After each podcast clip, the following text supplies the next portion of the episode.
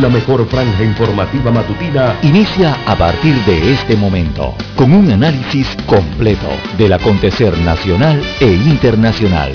Noticiero Omega Estéreo. Omega Estéreo Noticias.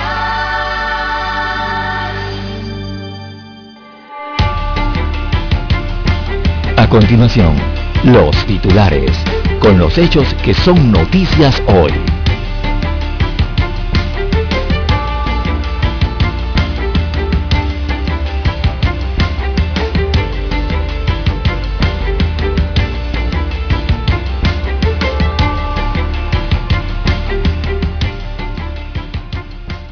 Contundente clamor ciudadano por Panamá. El día de ayer eh, se registraron diferentes manifestaciones y protestas a nivel eh, nacional en rechazo a las reformas electorales y también a los gobernantes. Esto se sintió en las plazas, en las calles y en los parques del país. En la capital, la masiva protesta se concentró en el perímetro de la Asamblea Nacional. Las reformas electorales quedan en pausa y aumenta el descontento. Así que los diputados y los magistrados del Tribunal Electoral acordaron suspender temporalmente el debate de las reformas electorales. El comité interreligioso se sumó a las preocupaciones eh, por las modificaciones al proyecto de ley y la ciudadanía, como ya hemos expresado, precisamente hizo eso, expresó su descontento en las calles el día de ayer. Así que se han detenido estas modificaciones temporalmente y se ha creado una mesa técnica para analizarlas. En más títulos eh, para la mañana de hoy, amigos oyentes, tenemos que entre el 50 y 80% será el aforo en las iglesias a partir de la próxima semana. Desde el lunes 20 de septiembre, las iglesias recibirán hasta un 50 eh, de no vacunados y un 80% de vacunados, según las últimas eh, estipulaciones por parte de las autoridades de salud. y precisamente en el mapa de Panamá eh, ya hay 16 distritos sin toque de queda, según lo anunciado ayer por las autoridades de salud, que decidieron eliminar el toque de queda en estos 16 distritos del interior del país y dos corregimientos de la comarca Gunayala para Colón, Panamá Metro, San Miguelito, Panamá Oeste, el sector de Panamá Este y el sector de Panamá Norte se mantiene la medida de 1 de la mañana a 4 de la mañana. Así que son parte de las nuevas medidas que también incluyen el tema del aforo en las iglesias. Tres condenados por el caso de Buco Millonario. Así que condenaron a un ex ministro también por este caso. Se trata de Fran de Lima. También fue condenada Giselle Brea y Luis Felipe Icaza. Ellos recibieron penas de cinco años de prisión por falsificación de documentos. También para hoy, amigos oyentes, tenemos que Tocumen inicia proceso para anular contrato a Odebrecht para hoy también atenderemos el tema sobre la caja del Seguro Social, ya que el CONATO insiste en que el sistema en el sistema solidario para la caja del Seguro Social. Se trata específicamente del tema de las eh, pensiones, así que los trabajadores organizados eh, presentarán otra propuesta eh, la otra la próxima semana esta propuesta de ley que busca restablecer totalmente el sistema solidario de pensiones de la Caja del Seguro Social. También por segundo año no habrá desfiles de fiestas patrias, según anunció el Ministerio de Salud. En otras eh, temáticas que abordaremos el día de hoy, nuevo partido Relevo buscará su legalización. Se trata de una organización liderada por jóvenes que entregó ayer los documentos al Tribunal Electoral. Quieren ser partido político. También para hoy, amigos oyentes, después de nueve meses confirman que los restos eh, encontrados en Chiriquí Viejo se tratan de la joven Ivette, que había desaparecido hace varios meses. También para hoy, amigos oyentes, urge conocer el, rezago educativo por la pandemia. A nivel eh, internacional, para el día de hoy, bueno, Colombia suma 26 fallecimientos por COVID-19. Es la cifra más baja desde el mes de mayo del 2020 en este país eh, suramericano. También eh, para hoy, amigos oyentes, a nivel internacional, en otros, en otros titulares tenemos que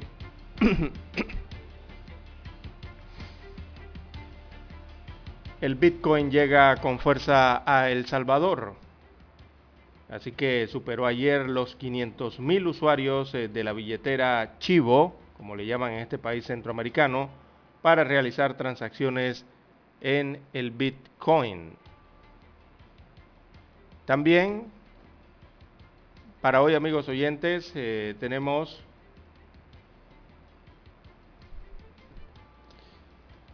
a nivel internacional, nuevos casos semanales de coronavirus a nivel eh, mundial caen en un 13%, según las máximas organizaciones mundiales eh, que llevan el tema de la salud a nivel regional y mundial. También tenemos que fracasa el referéndum revocatorio contra el gobernador demócrata de California. Y hay cuatro detenidos en relación con el asesinato de periodista en Irlanda del Norte. Amigos oyentes, estas y otras informaciones durante las dos horas del noticiero Omega Estéreo.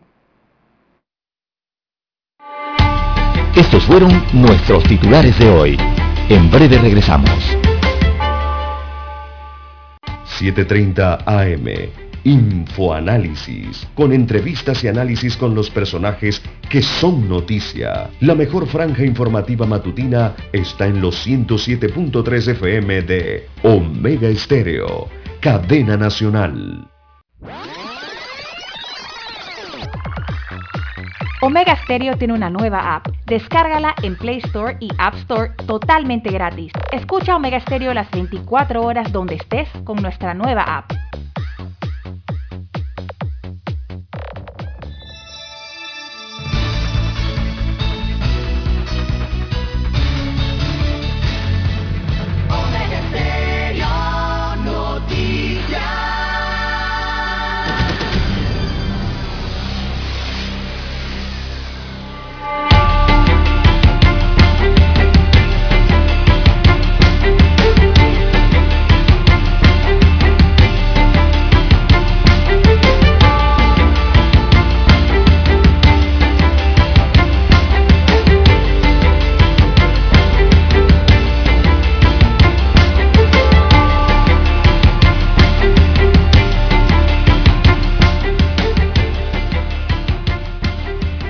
Buenos días amigos oyentes que nos escuchan a nivel nacional a través de todas las frecuencias eh, de Omega Estéreo Panamá. Sean bienvenidos todos a esta nueva emisión informativa para este miércoles 15 de septiembre del año 2021. En el control maestro nos acompaña Daniel Araúz, también con la asistencia técnica de Eric Pineda. Y en el estudio 1 de noticias, este es su servidor César Lara para llevarle adelante estas dos horas informativas con las respectivas noticias locales, las internacionales, eh, también sus análisis y comentarios. Le damos la bienvenida a todos los amigos oyentes que nos escuchan aquí a nivel nacional a través de todas las comarcas, en todas las provincias, también en el área marítima panameña. Dos señales cubren todo el territorio nacional. También los que están fuera de fronteras, conectados a la magia del ciberespacio, el Internet en omegaestereo.com. Allí pueden escuchar la señal en directo de la estación. También los que nos sintonizan desde bien temprano a través del apps de Omega Stereo. Si usted no lo tiene, usted lo puede descargar desde su tienda favorita para Android o Apple. Eh, también la bienvenida para todos los amigos oyentes eh, que a través de su televisor nos escuchan. La señal de Omega Stereo llega a su televisor a través de Tigo, televisión pagada a nivel nacional. El canal es el 856. Usted toma su control remoto o su zapping, como le llaman algunos aquí, y marca el 856 y allí escucha eh, a la señal de Omega Estéreo en el canal 856. Bien, son las formas por donde llega la estación, además de las diferentes redes eh, y plataformas, precisamente en redes sociales. Bien, amigos oyentes, eh, damos inicio al noticiero Omega Estéreo para el día de hoy. Bueno, recordándoles que eh, estamos en el día número 258 del año. Así es, el día número 258. Estamos en la semana número 37, esto para los ahorristas, los que siguen el informe epidemiológico. Estamos en la semana número 37 y ya eh, nos hemos consumido el 70.6% del el año 2021, ¿sí? De las hojas del calendario eh, de este año ya han sido tachadas, arrancadas, el 70% de ellas. Bien, ¿cuánto falta para que culmine el año 2021? Bueno, solamente restan 107 días, 107 días para que culmine el año 2021 y llegar entonces a ese día número 365, que es el próximo 31 de diciembre. 107 días faltan para completar al 100% este año 2021. Bien amigos oyentes, eh, rápidamente vamos a ver el satélite para señalarles el pronóstico del tiempo, como se encuentra para eh, la mañana de hoy. Recordemos que hay una onda tropical, la número 36, que está sobre, eh, tiene efecto sobre nuestro país, está atravesando la región caribeña en estos momentos, precisamente sobre eh, los grados, ¿verdad?, eh, donde está ubicada la República de Panamá. Así que esta onda 36 eh, está influyendo en las condiciones del tiempo en la región, incluida la República de Panamá. El pronóstico del tiempo para hoy, durante la madrugada y las horas de la mañana, se prevé el desarrollo de nuevas tormentas sobre el Golfo y la Bahía de Panamá. Esto en la región Pacífico. Estas eh, nubosidades podrían ingresar a tierra firme, lo que produciría lluvias con relámpagos en las provincias desde Los Santos hasta Panamá y la provincia de Darién. Así que realmente el área marítima, ¿no? Y el área más occidental, de, oriental del país, perdón. Así que otras tormentas eh, estarán desplazando desde Colombia eh, hacia la comarca Unayala y sectores de la provincia de Colón, eh, cielo parcialmente nublado en el resto del país y poca posibilidad de lluvia. En la tarde, esto para la mañana, en la tarde veamos el recuadro, eh, para la tarde entonces hay posibilidades de aguaceros y tormentas a lo largo del país, eh, siendo el occidente mm, de la República la región a extenderse estas lluvias eh, hasta primeras horas eh, de la noche. Así que habría lluvias para el área de Chiriquí, comarca Nave Buglé, posiblemente Darién y Veraguas en horas de la tarde o de la noche de hoy.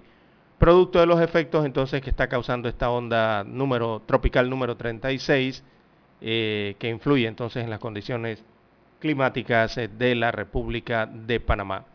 Hay una advertencia para el día de hoy eh, y la advertencia tiene que ver con las condiciones marítimas, eh, los periodos de marejada por tormentas en ambos sectores marítimos. Eh, se remarca con color en el informe hidrometeorológico. así que en el Pacífico específicamente hay advertencias por remanentes de fondo de mar generado, mm, generando, esto va a generar lo que conocemos en Panamá como el mar picado. Así que habrá olas eh, bastante altas, 1.0 a 2.5 metros y periodos de 12 a 16 segundos. Así que a los amigos oyentes eh, que residen o van a realizar alguna actividad en la costa Pacífico, eh, tener entonces pendiente esta advertencia de condiciones marítimas para el día de hoy. Bien, amigos oyentes, las 5.47 minutos de, de, la mañana en todo el territorio nacional. Hacemos una pequeña pausa y retornamos con las notas locales. Noticiero Omega Estéreo. La mejor franja informativa matutina está en los 107.3 FM de Omega Estéreo, 5.30 AM Noticiero Omega Estéreo presenta los hechos nacionales e internacionales más relevantes del día. 7.30 AM. Infoanálisis. Con entrevistas y análisis con los personajes que son noticia. De 8 y 30 a 9 y 30 de la mañana, sin rodeos, con Álvaro Alvarado. De lunes a viernes, por Omega Estéreo.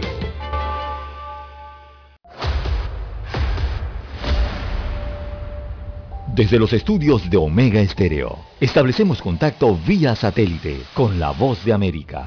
Desde Washington, presentamos el reportaje internacional.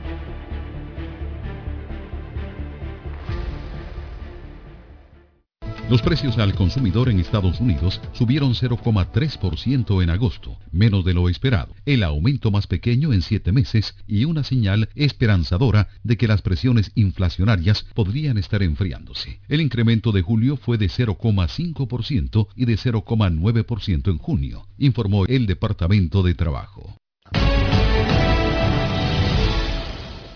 Amazon informó que planea contratar a 125 mil repartidores y trabajadores de almacén en Estados Unidos y que les pagará un promedio de 18 dólares la hora, en medio de un mercado laboral ajustado a medida que más personas compran en línea. La competencia por empleados que trabajan por hora se ha vuelto feroz y muchas empresas ofrecen salarios más altos, bonificaciones y otros incentivos. Activistas venezolanos de derechos humanos se pronuncian respecto al más reciente informe de la alta comisionada de derechos humanos de la ONU. Desde Caracas informa Carolina Alcalde. Distintos sectores reaccionaron al informe presentado por la alta comisionada para los derechos humanos de la ONU, Michelle Bachelet, en el que, entre otras cosas, manifestó preocupación por la criminalización contra defensores de derechos fundamentales. Marino Alvarado, representante de la organización Provea, sigue preocupando, en el caso de Provea, que la alta comisionada matice sus informes en aras de mantener su presencia actual en el país. Esta actitud, lejos de fortalecer su trabajo, lo debilita Carolina Alcalde, Voz de América, Caracas. Escucharon vía satélite desde Washington el reportaje internacional. Omega Stereo tiene una nueva app. Descárgala en Play Store y App Store totalmente gratis. Escucha Omega Stereo las 24 horas donde estés con nuestra aplicación totalmente nueva. Centrales telefónicas. La casa del teléfono es tu mejor opción. Te asesoramos y ofrecemos buena atención. Con años de experiencia trabajando para ti. La casa del teléfono, ubicados en Via Brasil y lista hermosa. La casa del teléfono, líder en telecomunicaciones. La casa del teléfono, Ven a visitarnos. La casa del teléfono. 229-0465. lsdtcorp.com. Distribuidor autorizado Panasonic. Para anunciarse en Omega Estéreo, marque el 269-2237. Con mucho gusto le brindaremos una atención profesional y personalizada. Su publicidad en Omega Estéreo. La escucharán de costa a costa y frontera a frontera. Contáctenos 269-2237. Gracias.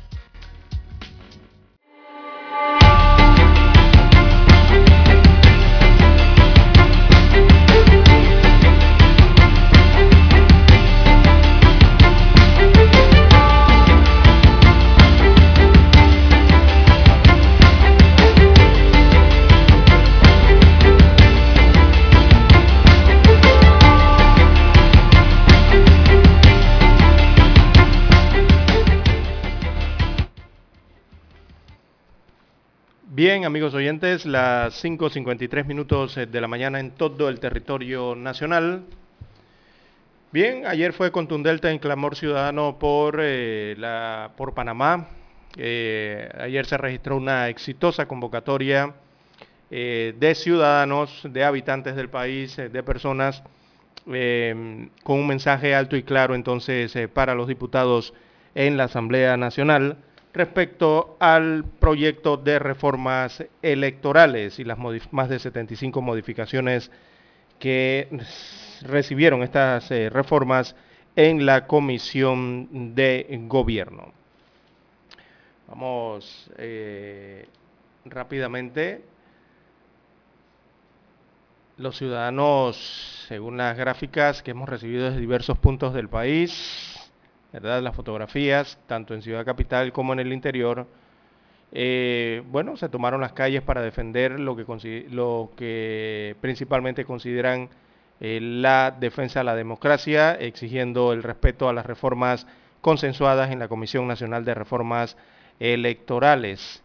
Eh, ayer martes por la tarde lo que se observaba era la sociedad civil y distintas organizaciones y ciudadanos del país, personas que eh, se congregaron en diferentes puntos eh, del país para expresar su rechazo eh, principalmente a este intento de modificar las reformas electorales que buscan aprobar un grupo de diputados de la Comisión de Gobierno de la Asamblea Nacional. Así que se verificaron estas manifestaciones para rechazar estas medidas que pueden atentar gravemente eh, con el rumbo del país, con algunas garantías eh, fundamentales establecidas en la constitución política del país, así como en otros aspectos de la institucionalidad eh, establecida en nuestro país. El principal encuentro ayer fue la Plaza 5 de Mayo, en los predios de la Asamblea Nacional. Allí los manifestantes llegaron vestidos de blanco, la gran mayoría. Llegaron también con pañuelos blancos y con pancartas y banderas eh, del país eh, para eh, manifestarse. Así que el basta ya pasó del hashtag que estaba en las redes sociales, del basta ya, pasó entonces a estos carteles de protesta precisamente en las calles, físicamente ya con personas eh, en medio de la manifestación, o sea, que salió de las redes sociales el descontento y las manifestaciones que se eh, veían eh, en los textos que suben las personas en, en, sus respectivas redes sociales y ahora se ha visto esto entonces precisamente en las calles. Así que esto saltó de las redes sociales a las calles panameñas. Un inmenso coro contra la corrupción resonó eh, en el país, en la Plaza 5 de Mayo, específicamente acá en la capital, también en el Parque Cervantes, en el distrito cabecera de David, en la provincia de Chiriquí, la parte más occidental del país, en las calles de Las Tablas, también allá en Los Santos, en la península de Azuero, en Chitré, allí también, eh, distrito cabecera de Herrera, también hacia el centro del país, en Penonomé, en la provincia eh, de Coclé se registraron manifestaciones, en Santiago de Veraguas, también en Bocas del Toro y en muchos sitios más el día de ayer por la tarde. Así que esta denominada Vigilia Cívica por Panamá, que convocó a ciudadanos sin distinción, envió un mensaje contundente a los tres poderes del Estado, tanto al Ejecutivo, al Legislativo y al Judicial según se leían en las pancartas y se escuchaba entonces los coros de protesta en la tarde de ayer. No simplemente era contra la Asamblea Nacional. Así que respecto a la institucionalidad, eh, el rechazo a las reformas electorales inconsultas, eh, también se dio una, voz alta a la eh, que se detuviera la corrupción en Panamá y a la impunidad eh, también a que se promuevan las investigaciones judiciales eh, con condenas, también un alto a la desigualdad, otro grito de alto a la violencia contra la mujer otro grito de respeto a la libertad de expresión y así. El listado fue largo el día de ayer de todo lo que estaban exigiendo los ciudadanos. Así que en la capital la manifestación ciudadana, eh, repetimos, se concentró principalmente en el Palacio Justo Arosemena, en la sede de la Asamblea Nacional, allí en sus alrededores, eh, instancia que precisamente eh, la, Asamblea Nacional cerró sus puertas antes de que se escuchara al pueblo, que llegó a las 4 de la tarde, allí a las 5 de mayo. La Asamblea dio una orden de que, bueno, eh, se fueran los funcionarios, se había acabado la jornada laboral en el hemiciclo legislativo y también en la parte administrativa de la Asamblea y prácticamente cerró sus puertas. Se fueron de, en la tarde eh, de ayer, antes de que se verificara entonces esta protesta en la Plaza 5 eh, de Mayo.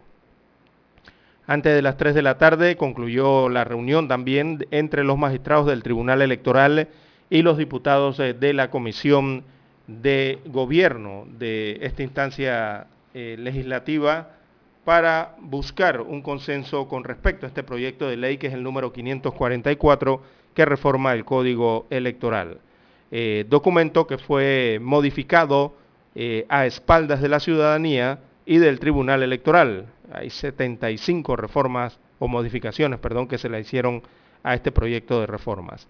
Eh, ambas partes el día de ayer acordaron instalar una mesa técnica para analizar los artículos de primer y segundo bloque eh, de este proyecto de ley que fueron eh, aprobados en primer debate. Así que la primera reunión de esta mesa técnica se realizará el próximo lunes en las instalaciones del Tribunal Electoral ubicadas en el corregimiento de Ancón, según se informó el día de ayer. Hacemos una pequeña pausa para escuchar las notas del glorioso himno nacional y retornamos con más de este tema.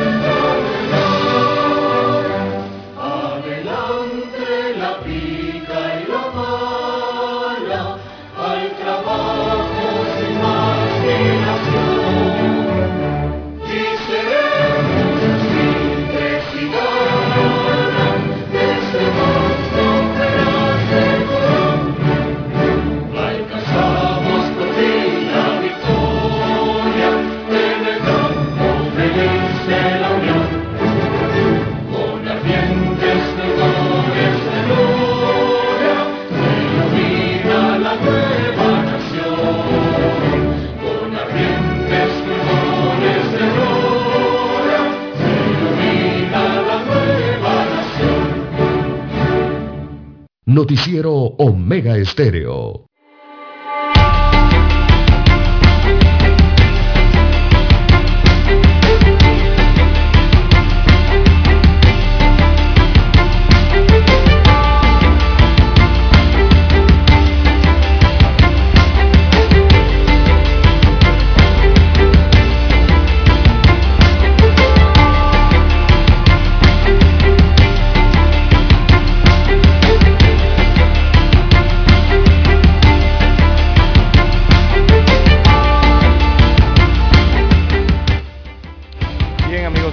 Las 6.4, 6.4 minutos de la mañana en todo el territorio nacional. Bien, en cuanto a esta marcha, bueno, eh, las reformas electorales, repetimos, han quedado en pausa.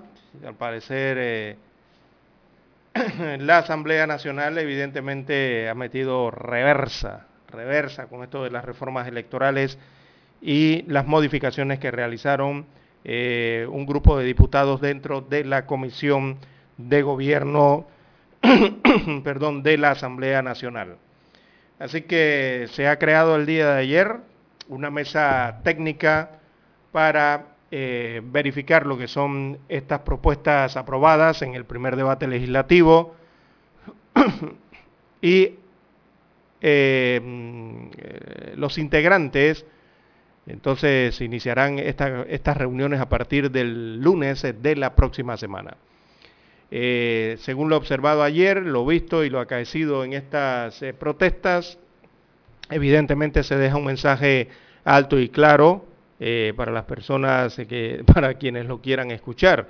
Y es un mensaje de mucha preocupación, porque la gente está expresando su preocupación por lo que consideran un ataque directo a la democracia eh, del país con estas acciones y eso es de preocuparse. Así que eh, se ha realizado entonces lo que es esta primera jornada de protestas eh, cívicas masivas ante la Asamblea Nacional y en las provincias para reclamarse revoque lo que son las modificaciones aprobadas a las reformas electorales eh, los asistentes y también en las redes sociales eh, han señalado después eh, que se realizó esta vigilia el día de ayer que en síntesis podría decir que se mantendrán vigilantes en el tema de cómo se irá desarrollando entonces esta temática con las reformas electorales y en base a eso a determinar si se convocan nuevas acciones. Eh, evidentemente hay un repudio, hay un repudio a la corrupción, hay un repudio a la impunidad, hay un repudio al juega vivo eh, que parece haberse generalizado en el país y, repudio a las ideologías eh, de fondo. así que la recomendación entonces para la Asamblea Nacional y para los administradores del país es que lo mejor es que no jueguen con fuego porque lo de ayer eh, eh, parece ser eh, el inicio de una mecha, el encendido de una mecha de las personas que asistieron y que, y que mostraron su indignación y que este sentimiento lo tienen muchas personas a nivel nacional que no estuvieron allí tampoco, pero que sí apoyaban de una u otra forma esa protesta. Algunos eh, por motivos laborales no pudieron asistir, otros por motivo, eh, por algún otro motivo tampoco pudieron asistir, pero eh, sí utilizaron ayer sus redes sociales para anunciar que estaban apoyando a esa hora de la tarde estas protestas, ¿verdad? Y que no estaban de acuerdo con la desfachatez que existe en el país por parte de algunas autoridades electas. Así que, bueno, eh, hay que estar pendiente de esta situación, amigos oyentes, porque sobre todo eh, eh, estas, estos movimientos sociales arrancan así, arrancan así en las redes sociales. Alguien convoca, pero al final llegan personas a, las convocatorias de, con diversos objetivos, ¿verdad? Con diversas objetivos para la protesta. Pero la indignación está allí y lo que hay que evitar es que esa indignación eh, se derrame, se derrame ese vaso, ¿verdad? Eh, por la tranquilidad ciudadana. ¿Cómo se hace eso? Bueno, las autoridades a reflexionar sobre lo que están haciendo, cómo están administrando eh, y cómo están aplicando entonces estas leyes, sobre todo en la Asamblea Nacional. Evidentemente los diputados recularon, metieron reversa, eh, a sus reformas, porque hay que decirlo así, estas no son las reformas consensuadas en el Consejo Nacional de Reformas Electorales. Estas modificaciones aprobadas son reformas hechas a la medida de un grupo de diputados eh, en la Asamblea Nacional. Así que la concentración de ayer eh, dio ese resultado antes de haber empezado porque la, tarde anterior ya el presidente de la Asamblea Nacional había dado indicios de que iban a paralizar o a echar para atrás esas reformas eh, y durante la mañana y la reunión al mediodía entonces se oficializó de que eh, se ponía en pausa las reformas electorales para volverlas a analizar. Así que muchas eh, organizaciones dijeron ayer que estarán vigilantes estarán pendientes, ¿verdad? Que no se van a dormir en los laureles, eh, en la vigilia de cada ciudadano para intentar, eh, eh, digamos aquí, intentar detener o estar pendiente de que los que en la Asamblea Nacional no se vuelvan a colar este tipo de modificaciones o de intenciones nuevamente. Eh, la pregunta es si la gente se dormirá o dirá ya no más. Yo sí creo que las personas van a estar muy pendientes de lo que va a estar aconteciendo. Eh, se ha creado una mesa técnica, muchos señalan que, bueno, cuando usted quiere dilatar, diluir una problemática o no quiere resolver algo, usted crea una comisión ad hoc o crea una mesa, ¿verdad?, para reunir a las personas y traten una temática específica.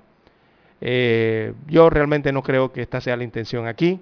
Eh, en esa mesa van a estar representados diversos gremios y sobre todo los magistrados del Tribunal Electoral. ¿Y por qué no creo que se vayan a dilatar? Porque eh, hay que poner fecha al torneo electoral del 2024. La fecha probable pactada es para el 5 de mayo del año 2024 pero se requieren de decidir eh, los artículos de la reforma eh, electoral o si se queda la actual ley electoral para establecer cuándo inician las campañas, cuándo inician las restricciones de topes eh, de donaciones y diversas otras aristas que involucra el proceso electoral. Por supuesto que ninguno de los actores del Tribunal Electoral que van a estar en esa mesa se van a sentar allí a perder el tiempo porque saben lo que tienen enfrente el reloj sigue corriendo, los días y los meses y los años siguen corriendo. Así que no creo que se vaya a dilatar mucho esa temática allí en estas mesas técnicas. Yo creo que van a entrar directamente al hueso, como decimos en Panamá, eh, y ese hueso simplemente es que eh, lo que ha pedido la población en las calles, que es que retiren todas las modificaciones, las 75 modificaciones o las que son más lesivas a lo que la población considera eh, puede afectar la democracia, la vida democrática del país. Bien, las 6.12, 6.12 minutos de la mañana en todo el territorio nacional. Hacemos la pausa y retornamos.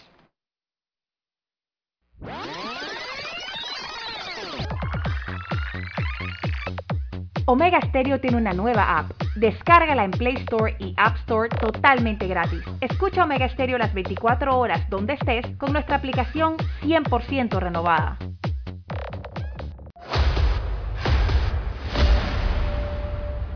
Desde los estudios de Omega Stereo, establecemos contacto vía satélite con la voz de América.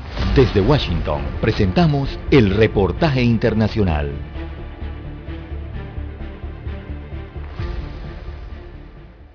Los analistas señalan que empieza una nueva Argentina y que el gobierno quedó muy debilitado en sus dos años que le restan de gestión.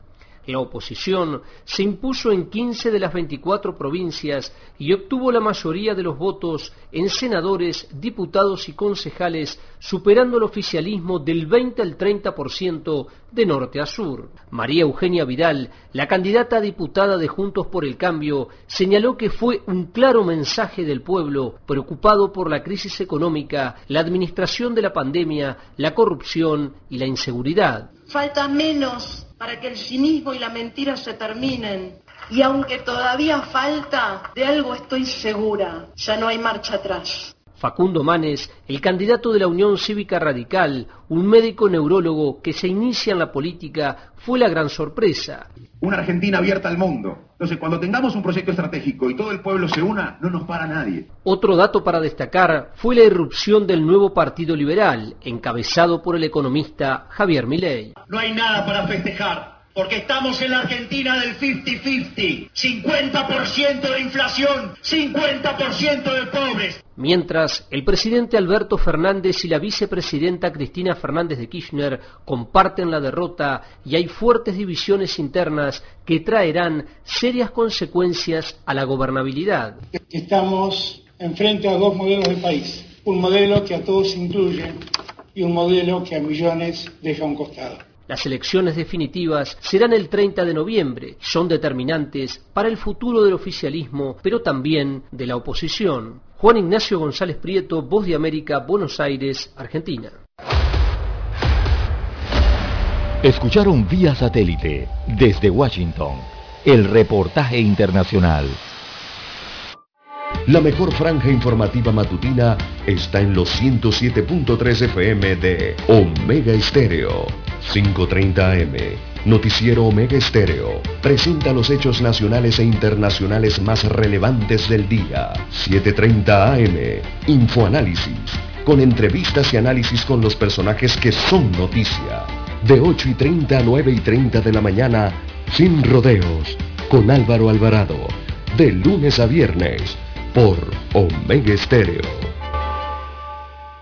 Somos Omega Estéreo. 40 años siendo la cadena nacional en FM estéreo pionera en Panamá.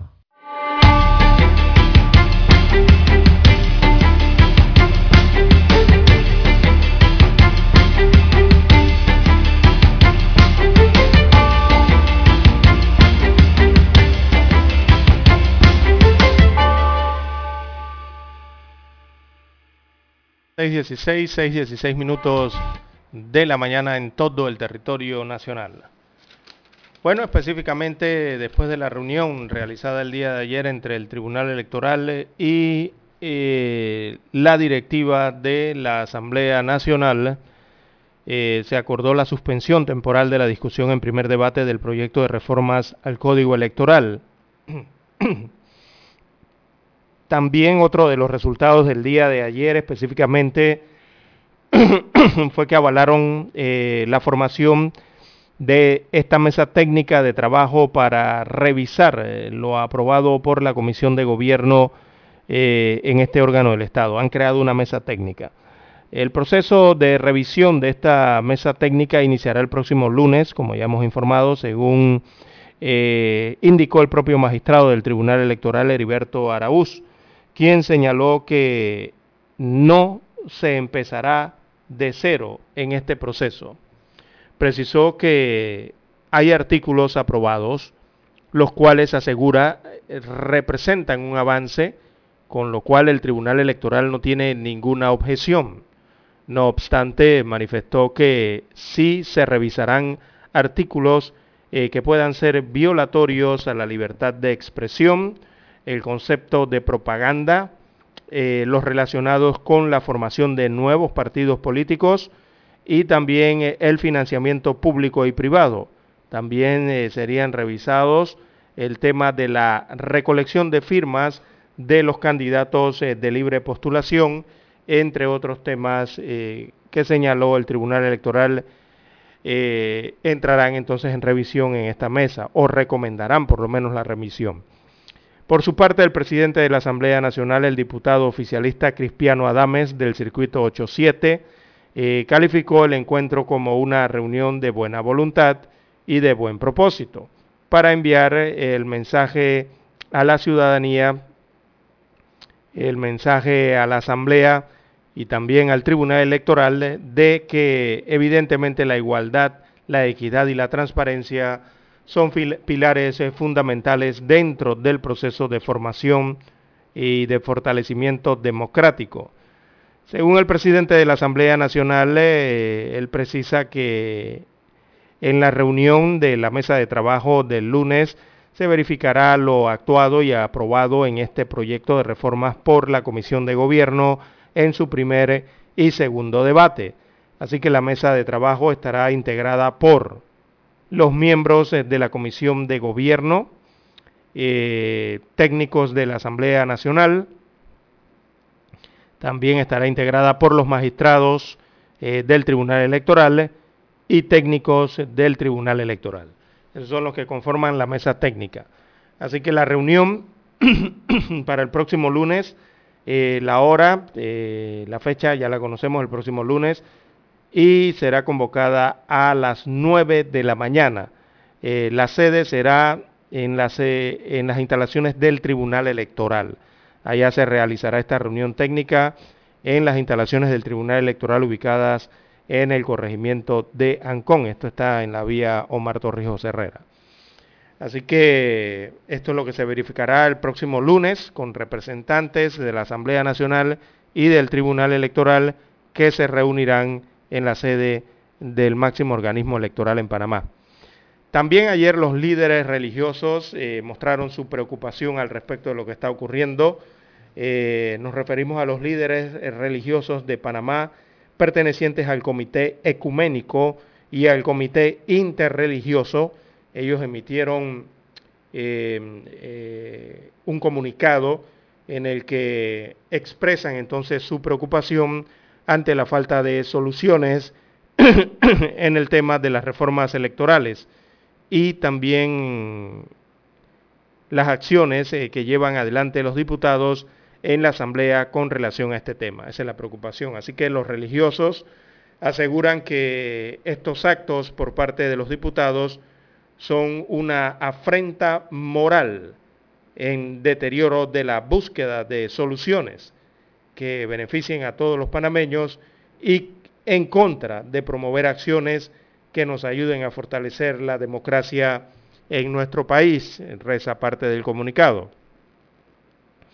Veamos este párrafo, ellos señalaron que la, que la situación de crisis sanitaria por la pandemia ya es un factor que provee ansiedad y desesperación a la población no es justo que en estos momentos también eh, seamos enfrentados con decisiones que, una vez más, reflejan que hay preferencias especiales para unos contra otros en lo relacionado con las reformas electorales, según se destaca, eh, destaca otro de los párrafos eh, del comunicado del Comité Ecuménico y del Comité Interreligioso de Panamá.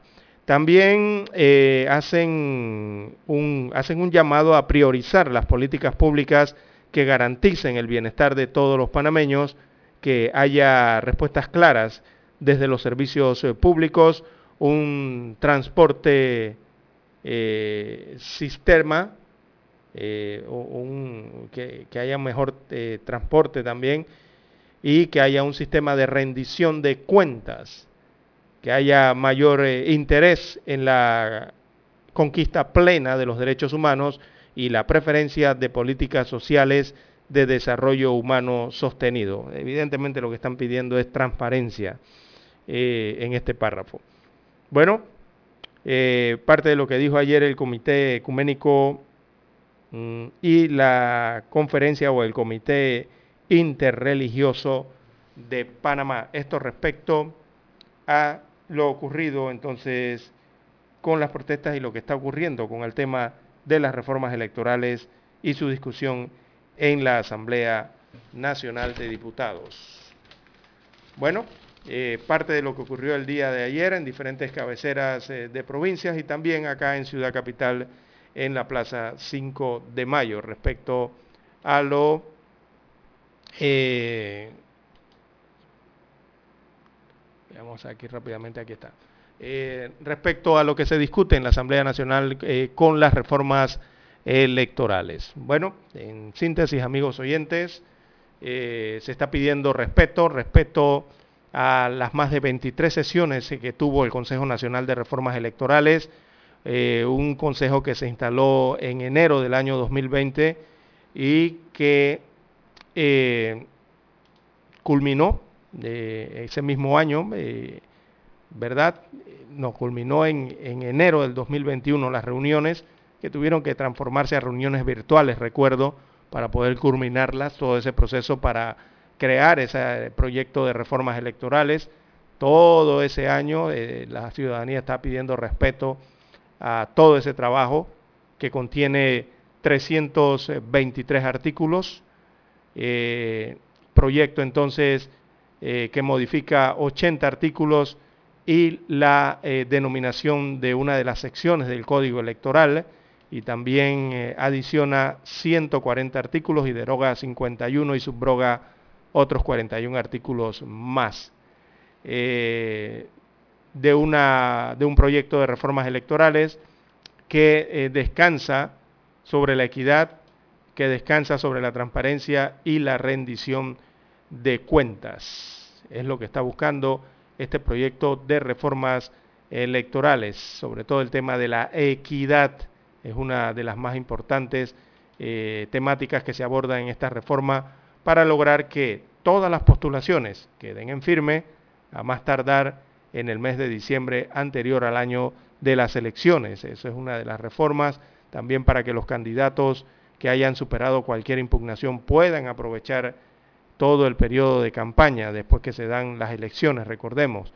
Eh, y así hay muchos puntos más eh, que se están reforzando y que se están eh, formalizando a través de este proyecto de reformas electorales. uno también es que se convoque cada primero de, que se convoque el primero de febrero del año tras anterior eh, se convoca el proceso de elección, se convoca las elecciones generales, por lo menos estas del 2024, o sea, la convocatoria sería, según la reforma, el artículo sería el primero de febrero del año 2022. Eh, eso de ser aprobada la reforma. Eh, y también establece cuándo serán las aperturas del proceso electoral para el 2024. establece básicamente que habría dos aperturas dependiendo del tipo eh, de candidaturas. Recordemos que hay candidaturas de partidos políticos y hay otras candidaturas que tienen que ver con la libre postulación.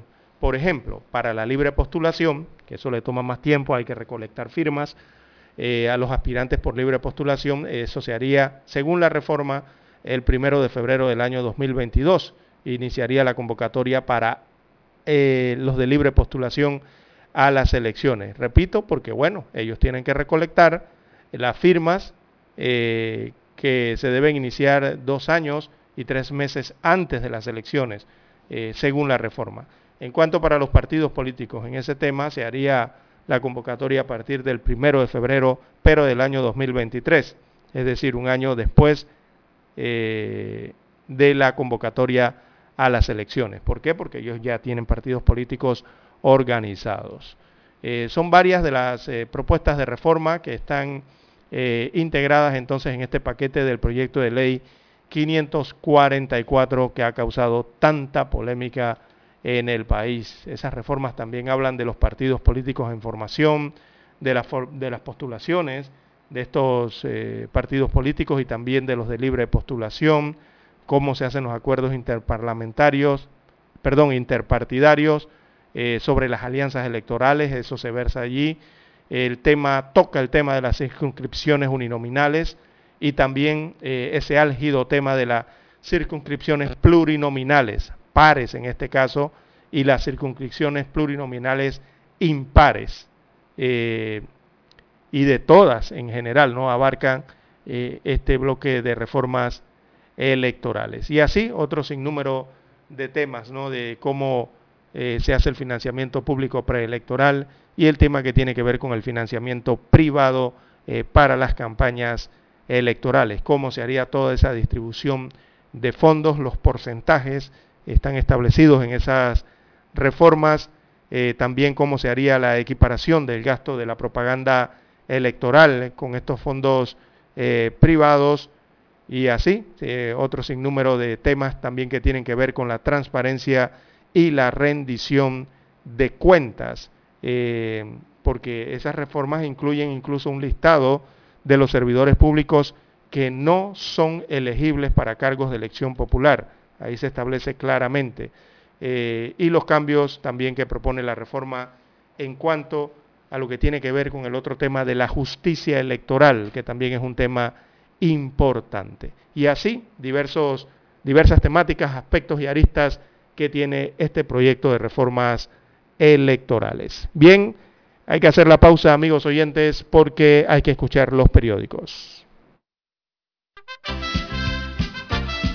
Infoanálisis. De lunes a viernes, de 7 y 30 a 8 y 30 de la mañana por los 107.3 FM de Omega Estéreo.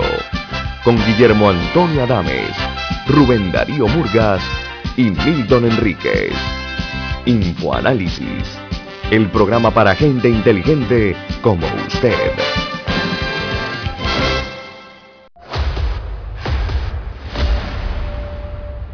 Desde los estudios de Omega Estéreo, establecemos contacto vía satélite con la voz de América. Desde Washington, presentamos el reportaje internacional.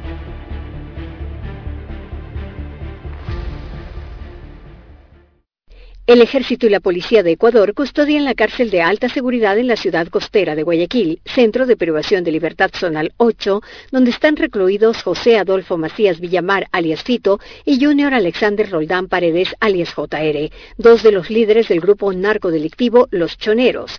Después del ataque con drones conteniendo explosivos que destruyeron los techos de algunas celdas, el director del Servicio de Rehabilitación Social, Fausto Cobo, puso en alerta al sistema de seguridad por considerar que se trata de un ajuste de cuentas de bandas de narcotráfico internacionales. Y se trataría de un ajuste de cuentas entre estas bandas y los carteles. Según las primeras investigaciones, se trataría de un ataque del cártel Nueva Generación que quería eliminar a Fito y JR, quienes trabajan para el cártel de Sinaloa. La Dirección Nacional de Aviación Civil tiene un reglamento en el que se obliga a los dueños de drones a registrarlos y no pueden ser operados en zonas de seguridad del Estado. Mario Pazmiño es jefe de inteligencia militar y seguridad puntualiza. El cártel de Sinaloa tiene una estructura muy fuerte en el país. El cártel de Sinaloa opera en 51 países, entre ellos Ecuador, penetrando sectores clave como el de la construcción, turismo y financieras, con 3.700 empresas privadas. Según el analista Fernando Carrión, también opera en otros sectores. Tiene una presencia en el sector público, en el ámbito de la justicia. Para el experto en seguridad Luis de Guzmán, Ecuador es preferido por los cárteles. Se ha vuelto muy atractivo para la logística y el tránsito del estupefaciente. Giselle Jacome, Voz de América, Quito. Escucharon vía satélite desde Washington el reportaje internacional. Omega Estéreo, 24 horas en FM Estéreo.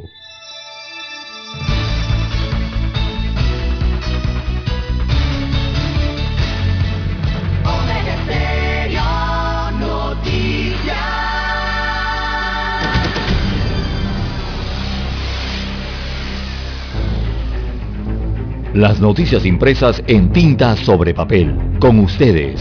Escuchando el periódico. Los titulares de las primeras planas de los diarios estándares de circulación en Panamá.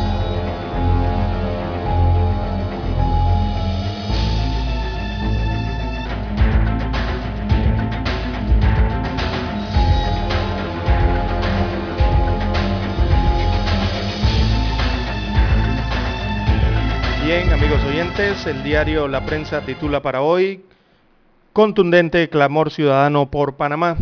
Acompaña este titular una fotografía de los hombres y mujeres de todas las edades que protestaron frente a las instalaciones de la Asamblea Nacional de Panamá. Eh, la lista de reclamos es larga. Los reclamos fueron por las reformas electorales, por la impunidad, la corrupción, la desigualdad, la violencia contra las mujeres, la inseguridad, la libertad de expresión, eh, el reclamo a la transparencia, el reclamo a la rendición de cuentas, bueno, y un listado enorme, ¿no? Que muestran diversas eh, pancartas que llevaron los ciudadanos a esta protesta o vigilia cívica el día de ayer en la Plaza 5 de Mayo, al igual que la realizada en diversos puntos de la geografía nacional, principalmente en las cabeceras de las provincias. Así que el rechazo a los gobernantes se sintió en la Plaza 5 de Mayo, en las calles y parques del país, destaca el diario La Prensa. En la capital, la masiva protesta se concentró en el perímetro de la Asamblea Nacional. Destaca el LIT de esta información redactada por Olmedo Rodríguez, periodista del diario La Prensa, que el hashtag Basta Ya saltó de las redes sociales a las calles panameñas. Un inmenso coro contra la corrupción resonó en el país, en la Plaza 5 de Mayo, en la capital, en el Parque Cervantes de David, Chiriquí, en las calles de Las Tablas en Los Santos, de Chitré en Herrera, de Penonomé en Coclé, de Santiago en Veraguas, también en Bocas del Toro y en muchos sitios más del país. Así que la denominada Vigilia Cívica por Panamá, que convocó ciudadanos sin distinción, envió mensaje contundente a los tres poderes eh, del Estado, tanto al Ejecutivo como al Legislativo y el Judicial. El respeto eh, a la institucionalidad, el rechazo a las reformas electorales inconsultas, el alto a la corrupción y la impunidad, también investigaciones judiciales eh, con condenas, alto a la desigualdad, a la violencia contra las mujeres. Es parte entonces eh, de los temas eh, listados el día de ayer que resonaban en las calles del el área más céntrica de la ciudad capital. Bien, amigos oyentes, en otros títulos del diario La Prensa para este miércoles 15 de septiembre, Tocumen inicia proceso para anular contrato a Odebrecht. Así que la administración del Aeropuerto Internacional de Tocumen, SA, comunicó a la empresa brasileña Odebrecht su intención de resolver administrativamente el contrato para la construcción de la nueva terminal de pasajeros, debido al incumplimiento de los términos acordados en la octava adenda. En febrero pasado, Tocumen y Odebrecht acordaron extender el contrato por cinco meses.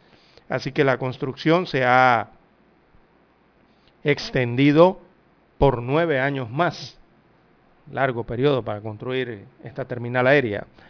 También en otros títulos urge conocer el rezago educativo por la pandemia, un tema educativo en primera plana de la prensa.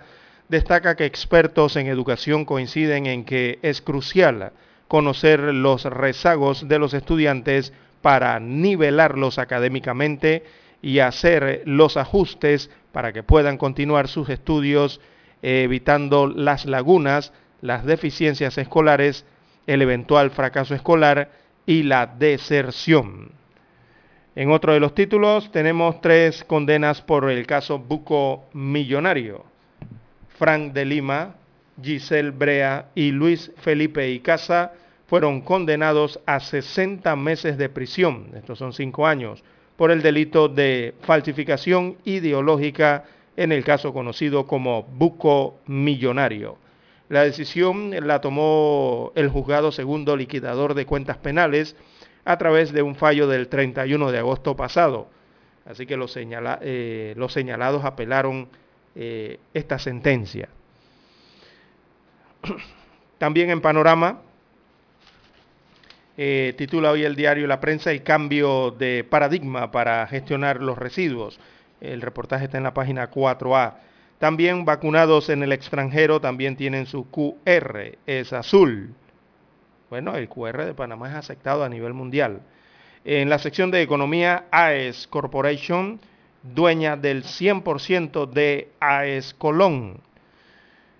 También para hoy aparece en el diario La Prensa el cuadro COVID-19 con las estadísticas en Panamá de esta enfermedad, los datos al 14 de septiembre del 2021. Eh, revisamos rápidamente 321 casos eh, positivos nuevos, fueron los contagios eh, de la última jornada. También 10 fallecidos en el día oficialmente. A esos 10 fallecidos hay que agregarle un muerto por rezago, o sea que en total fueron declarados 11 decesos el día de ayer. 7.152 son los fallecidos totales a lo largo de la pandemia.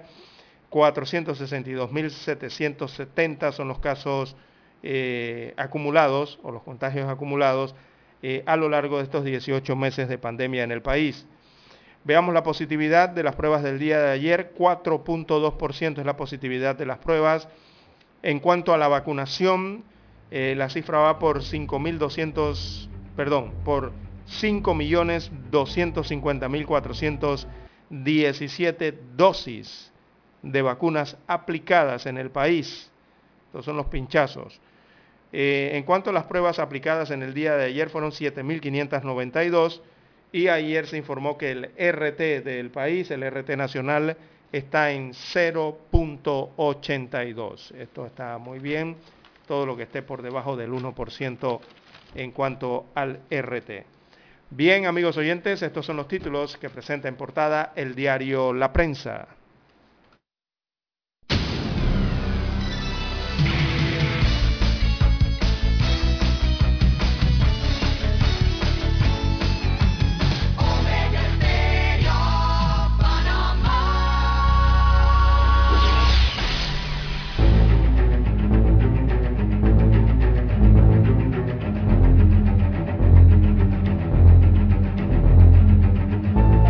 Bien, hoy damos cabida a la lectura de los, de los titulares del diario Metro Libre, que ha llegado a la mesa de redacción.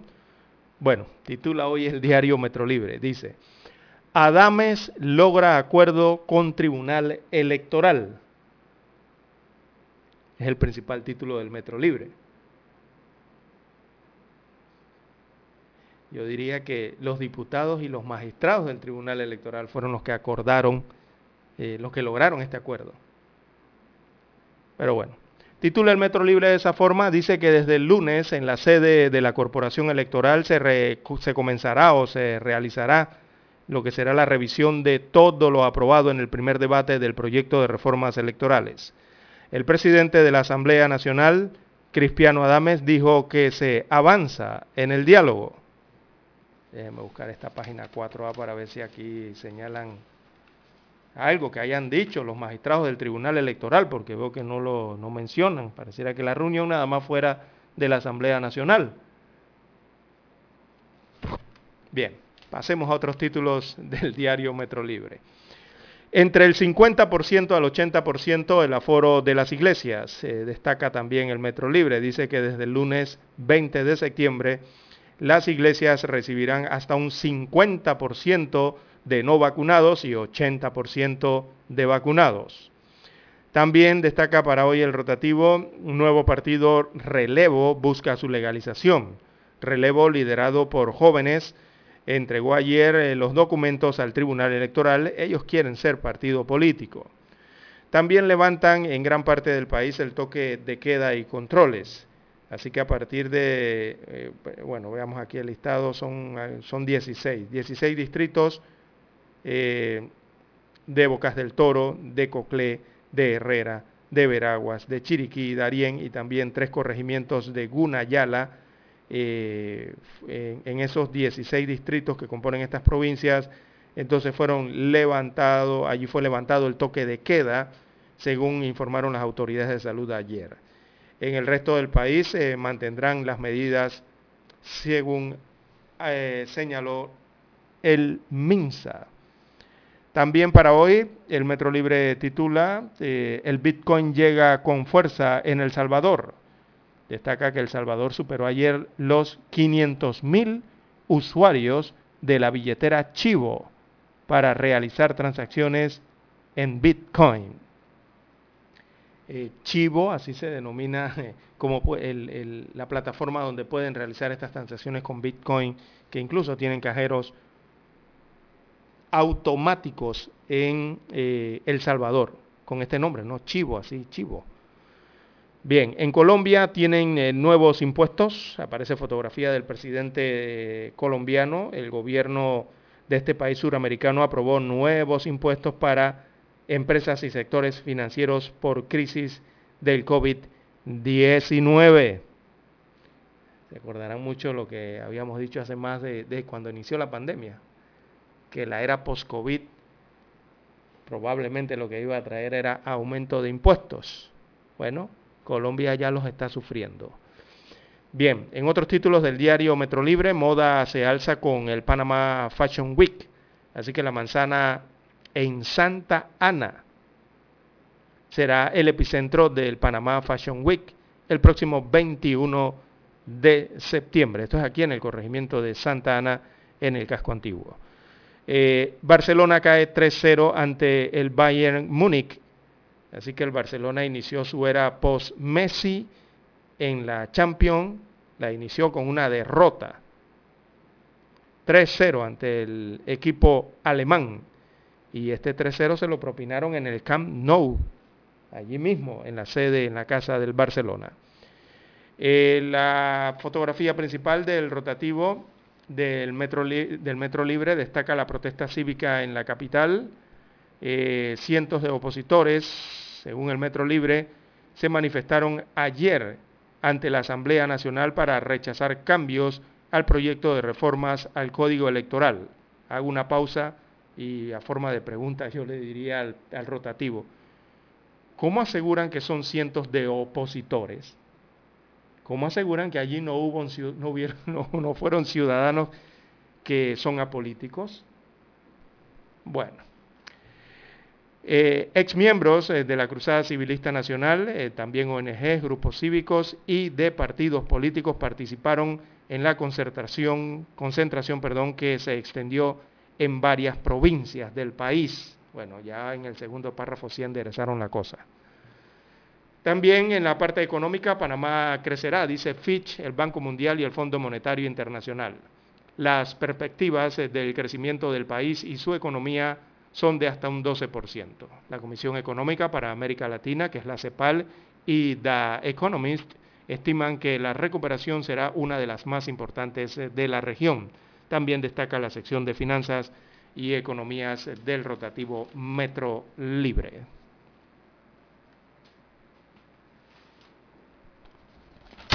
El mundo nos escucha. www.omegastereo.com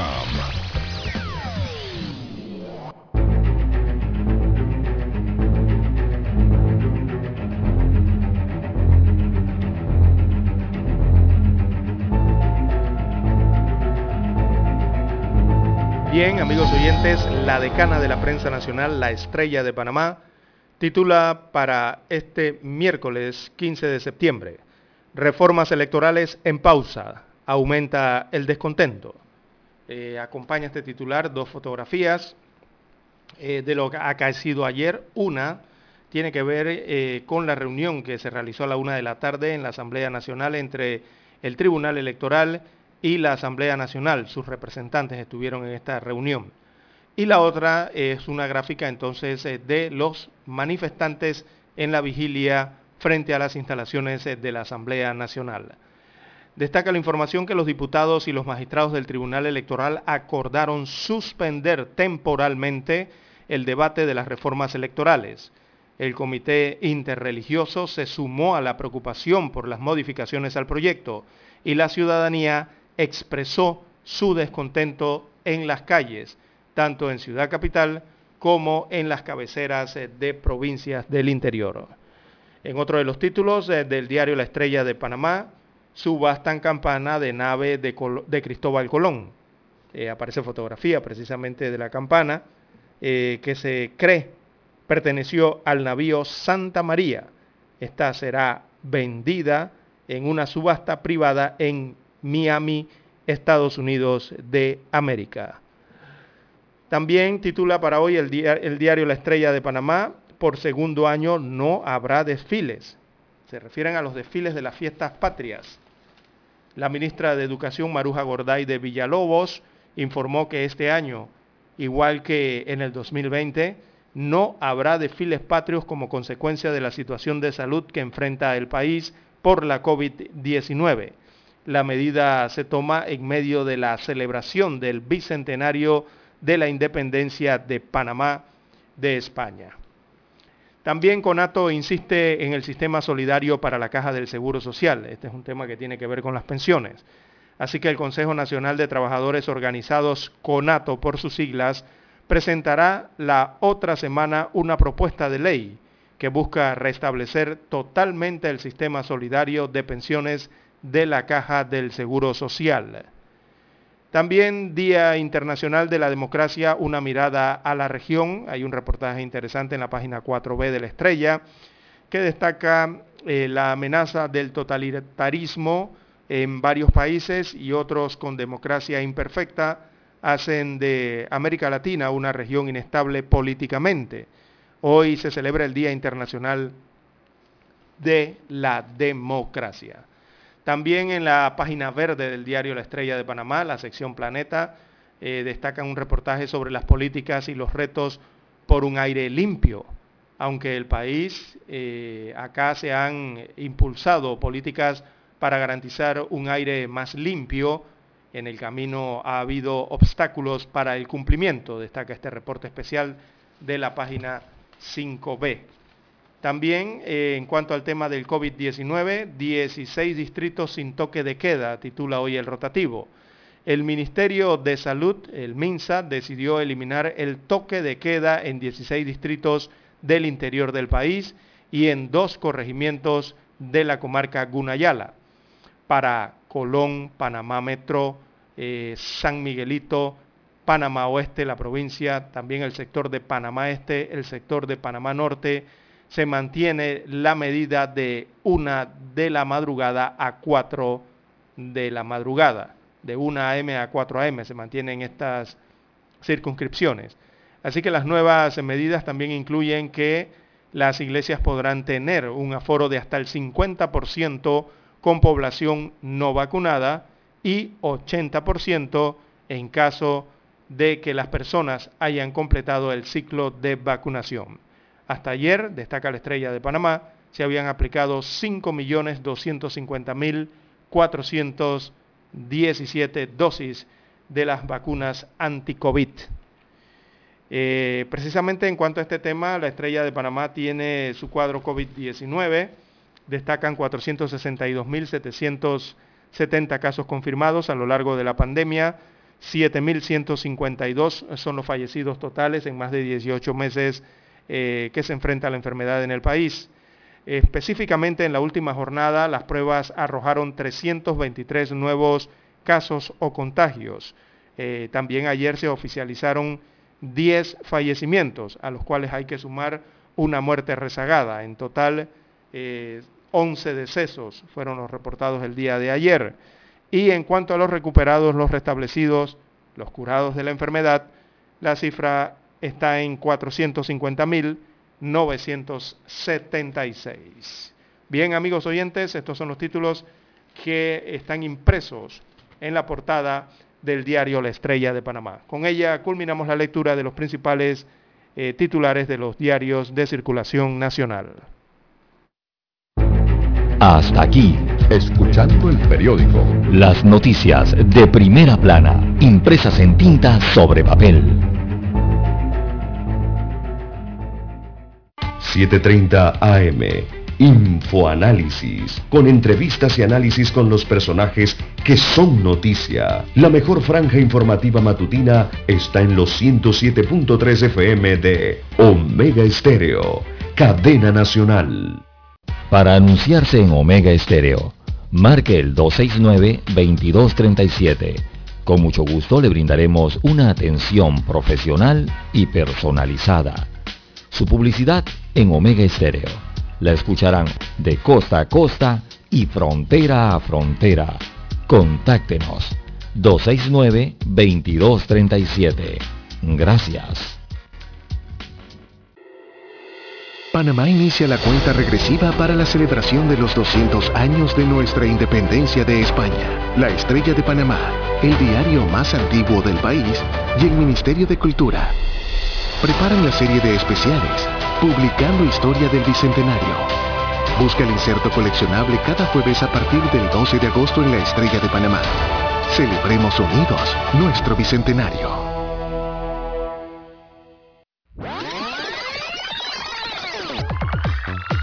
Omega Stereo tiene una nueva app. Descárgala en Play Store y App Store totalmente gratis. Escucha Omega Stereo las 24 horas donde estés con nuestra nueva app.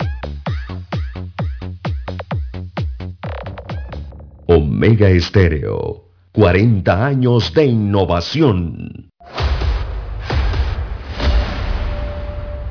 Desde los estudios de Omega Estéreo, establecemos contacto vía satélite con la voz de América. Desde Washington, presentamos el reportaje internacional.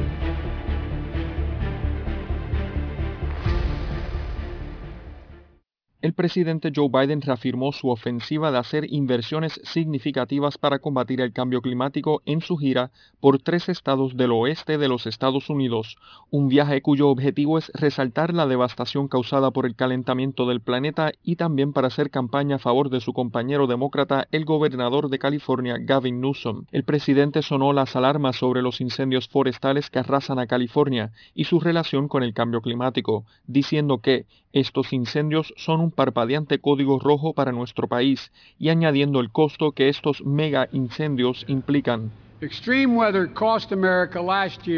El clima extremo le costó a Estados Unidos el año pasado 99 mil millones de dólares, mil millones, y este año desafortunadamente vamos a romper ese récord. Es una pérdida devastadora para nuestra economía y para tantas comunidades. Aparte de resaltar la devastación causada por el calentamiento del planeta, su visita al oeste del país también tiene como objetivo presionar por más recursos para abordar el problema del calentamiento global y promocionar las iniciativas ambientales que forman parte de los proyectos de ley de infraestructura que impulsa su administración. El presidente Biden también hizo campaña a favor de su compañero demócrata Gavin Newsom, quien está luchando por mantener su cargo de gobernador en las elecciones revocatorias que se realizan en California y que concluyen hoy. Los dos incendios forestales actuales en California son el Dixie Fire y el Caldor Fire, que, entre ambos, han calcinado más de un millón de acres. John F. Burnett, Voz de América, Washington. Escucharon vía satélite desde Washington el reportaje internacional. Omega Estéreo, 24 horas en FM Estéreo. Es momento de adentrarnos al mar de la información. Este es el resultado de nuestra navegación por las noticias internacionales más importantes en este momento.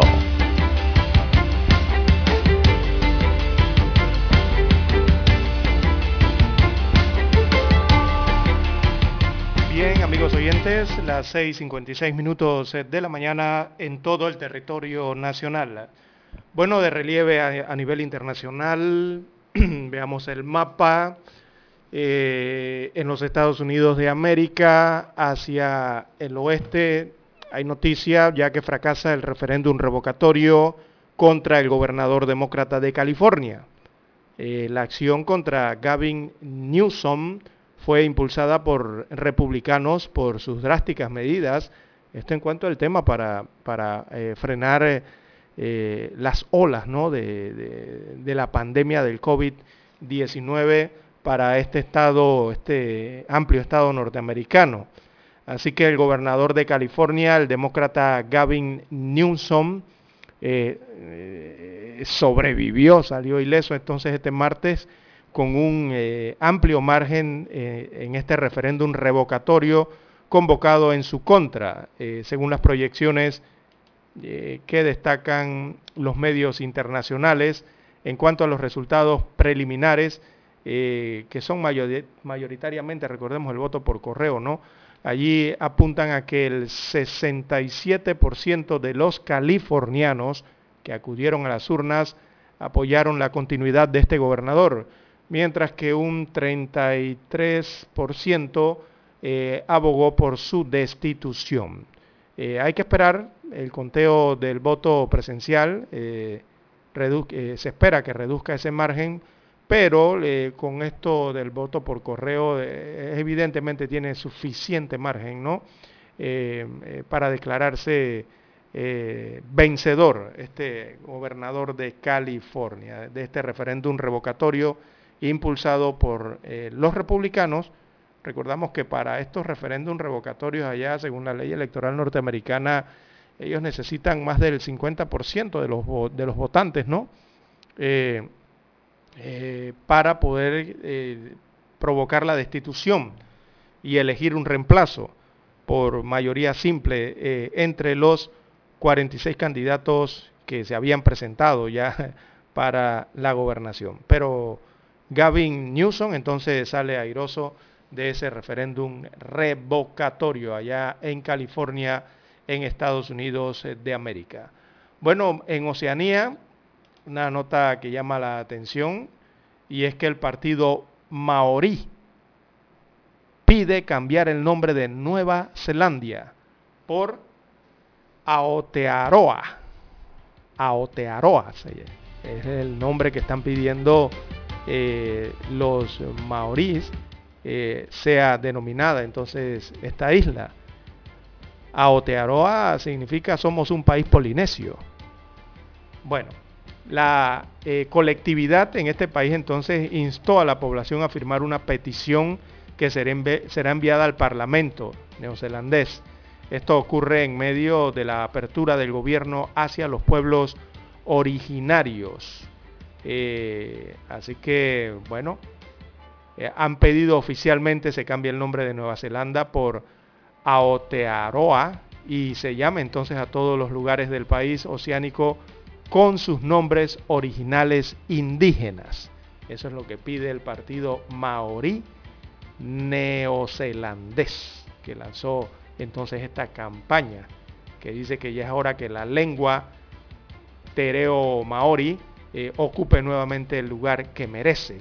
Somos un país polinesio y somos Aotearoa, dijo el partido maorí de Nueva Zelanda al instalar o al instar entonces a la población eh, a firmar esa petición que será enviada al Parlamento de ese país. Bien, ya tenemos la señal eh, vía satélite directa desde Washington, Estados Unidos, con el satélite. Adelante, Eric. Esta es la hora. 7 AM. 7 horas. Omega Estéreo, 40 años con usted en todo momento. El satélite indica que es momento de nuestra conexión. Desde Washington vía satélite y para Omega Estéreo Panamá, buenos días América. Buenos días América, vía satélite desde Washington.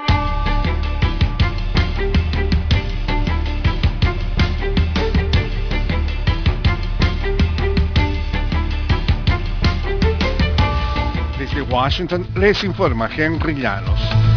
El programa de menores centroamericanos abrió el martes las inscripciones para nuevos solicitantes, nos informa Jorge Agobián. El programa tiene como objetivo reunificar a menores del Triángulo Norte de Centroamérica con sus padres o representantes legales que vivan en Estados Unidos. Los padres deben ser residentes permanentes o contar con estatus de protección temporal, pero también pueden optar al programa otros migrantes, entre ellos aquellos que tengan solicitudes de asilo o visa U pendientes. Funcionarios del Departamento de Estado informaron que el trámite debe ser iniciado por los padres o tutores legales. Jorge Agobián, Voz de América, Washington. El gobernador de California, Gavin Newsom, se convirtió el martes en el segundo gobernador en la historia de Estados Unidos en superar un referéndum revocatorio, una votación que el líder demócrata presentó como parte de la batalla nacional por los valores de su partido frente a la pandemia del coronavirus y a las persistentes amenazas del trampismo.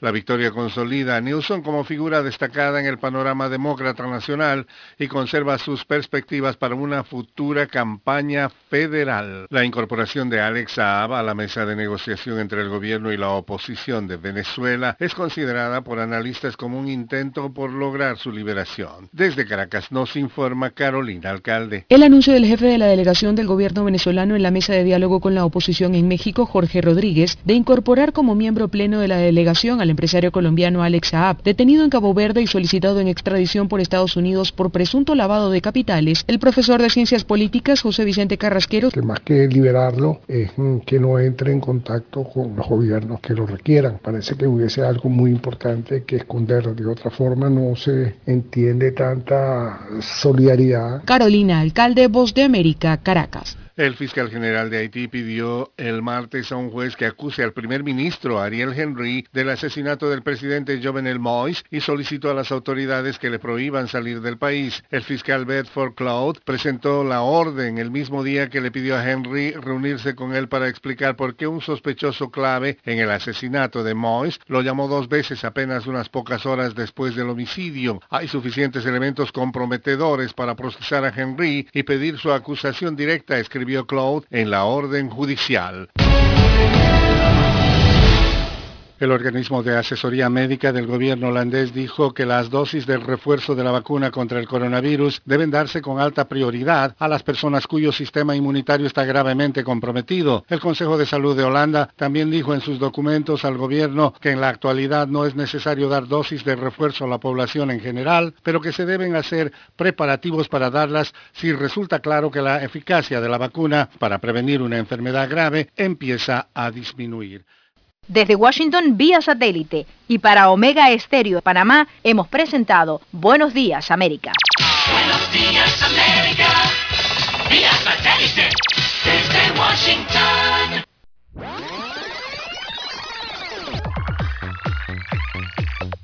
Omega Stereo tiene una nueva app. Descárgala en Play Store y App Store totalmente gratis. Escucha Omega Stereo las 24 horas donde estés con nuestra aplicación 100% renovada. Somos Omega Estéreo. 40 años siendo la cadena nacional en FM Estéreo, pionera en Panamá.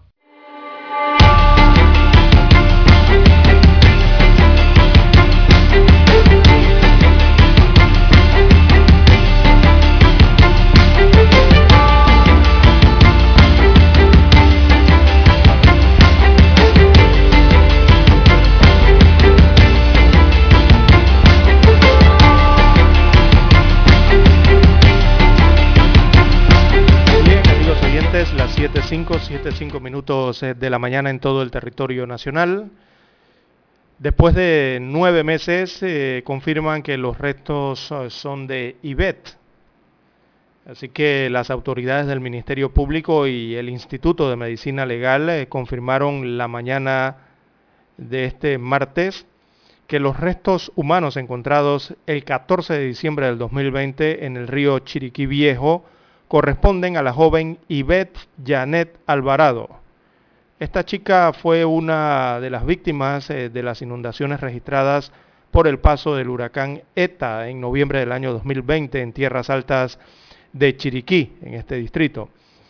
Eh, Magilín, eh, hermana de la víctima, confirmó la noticia.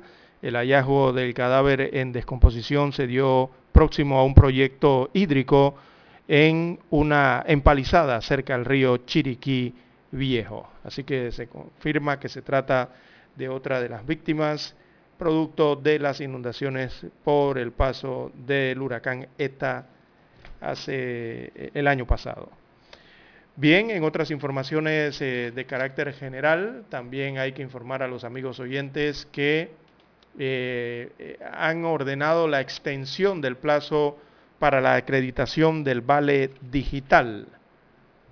Eh, la información destaca que el, plazo para esta acreditación de este bono vale digital eh, se extenderá hasta el próximo 30 de septiembre, según confirman eh, autoridades del Ministerio de Desarrollo Social. Así que la medida se establece con el fin de que los beneficiarios de esta ayuda social puedan cumplir con su corresponsabilidad eh, según la información, este plazo es para aquellos que se encontraban en proceso de acreditación y no pudieron completar los requisitos que se exigen para obtener este beneficio. En agosto, en el pasado mes de agosto, el gobierno dispuso que el vale digital estaría condicionado a cursos de capacitación y eh, lo que es el servicio social comunitario. Así que han extendido este plazo El vale se creó con el fin de apoyar entonces a las personas vulnerables durante este periodo de pandemia, donde muchos panameños han perdido su trabajo o no tienen otra manera de obtener ingresos para sustentar sus necesidades básicas. Así que la información es que han extendido entonces este plazo para lo que es la acreditación, entienda bien esa palabrita, acreditación de el vale digital.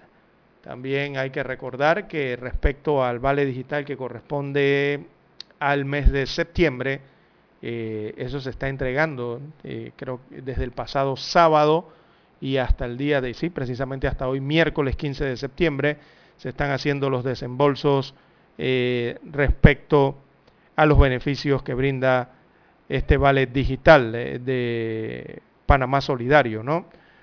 Eh, a las personas que, bueno, están afectadas por el tema de la pandemia de la COVID-19 en Panamá, en su mayoría que tienen eh, sus contratos de trabajo suspendidos. Bien, las 7.9, 7.9 minutos eh, de la mañana en todo el territorio nacional.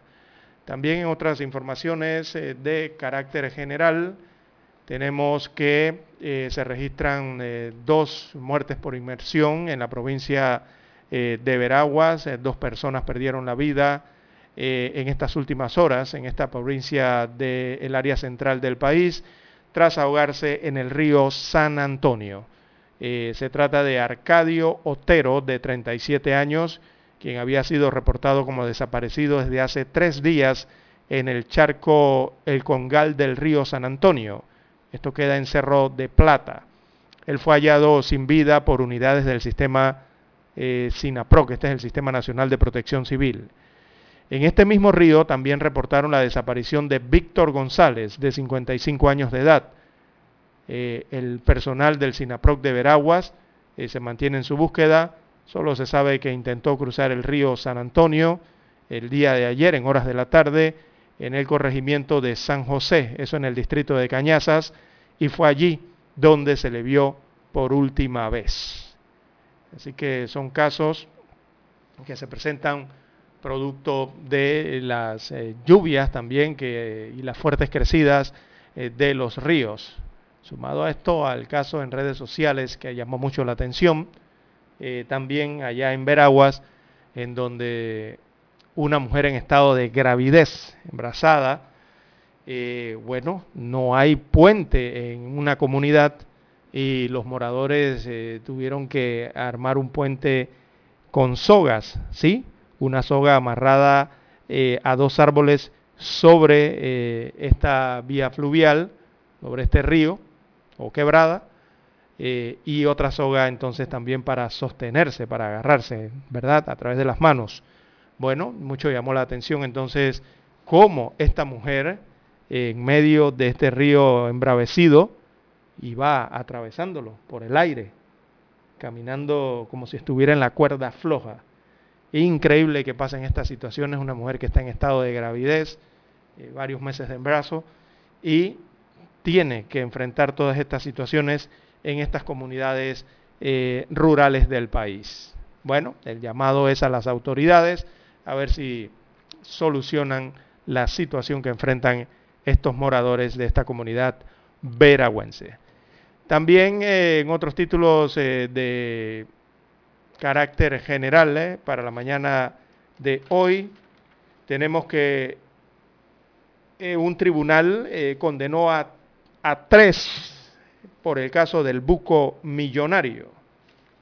Esa sentencia fue apelada en una instancia superior, pero la condena va para el ex ministro de Economía y Finanzas, Fran de Lima, también para Giselle Ibelín Brea Rodríguez y Luis Felipe eh, Icaza Franceschi.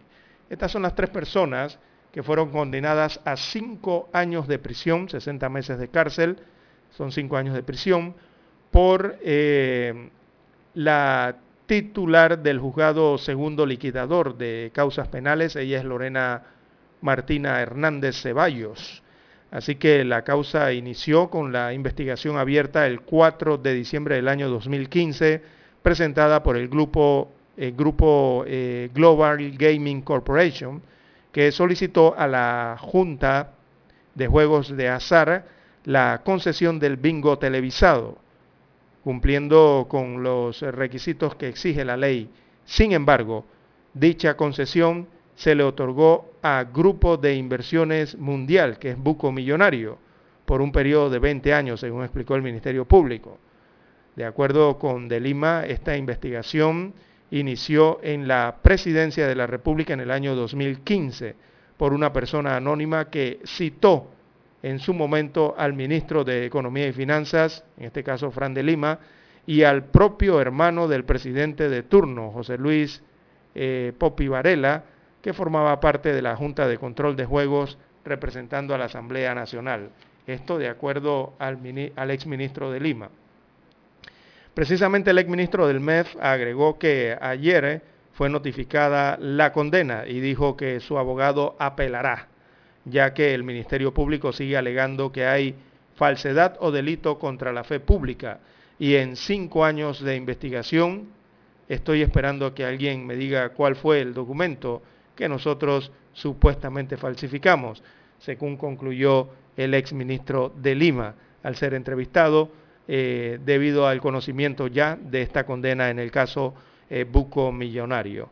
Así que la sentencia, según el órgano judicial, fue fechada el 31 de agosto del año 2021 en contra de las tres personas que en su momento fueron miembros principales de la Junta de Control de Juegos de Azar por falsificación de documentos en perjuicio del Estado. Así que esta sentencia entonces eh, condena a cinco años eh, de prisión a Frank de Lima, a Giselle Brea y a Luis Felipe Icaza eh, por el delito de falsificación ideológica en el caso conocido como buco millonario. Hacemos la pausa y retornamos. 7.30 AM Infoanálisis, con entrevistas y análisis con los personajes que son noticia. La mejor franja informativa matutina está en los 107.3 FM de Omega Estéreo, cadena nacional. Desde los estudios de Omega Estéreo, establecemos contacto vía satélite con la voz de América. Desde Washington, presentamos el reportaje internacional.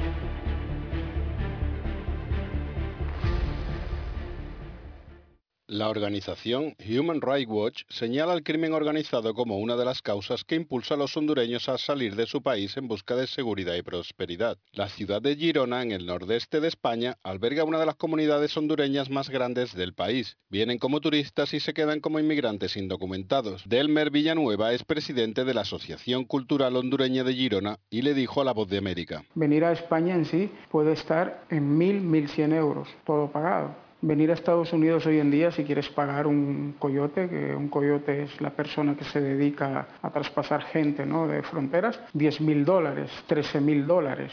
La comunidad se reúne en la iglesia donde los recién llegados encuentran apoyo y conocen a sus compatriotas. Álvaro Ernesto Galo era dueño de una tienda de electrodomésticos y ante la extorsión de las pandillas decidió abandonar su país y emigrar a España y nos dijo que lo que él califica como gobierno corrupto de Honduras no ayudó. Entonces claro, entré en pánico y me puse nervioso y tuve que hacer lo que todo el mundo hace, o vender el negocio y desaparecer. En España la familia ha encontrado la paz y una mayor libertad. Su hijo Yerling está estudiando ingeniería a ver, mm, yo aquí salgo de noche y me ido, por ejemplo, a discotecas y no voy con el miedo de que me manden como en Honduras, es que a veces iba, me iba a una discoteca con mis amigos y teníamos que tener cuidado de con quién socializábamos. El presidente hondureño Juan Orlando Hernández es objeto de investigación después de que su hermano fuera condenado a cadena perpetua en Estados Unidos por presunto tráfico de drogas. Y este y otros casos son los que alientan a los hondureños a abandonar su país. Y a 9.000 kilómetros de distancia, no todo es un camino de rosas pero muchos encuentran en España la seguridad y prosperidad que no tienen en su tierra natal. Alfonso Beato, Voz de América, España.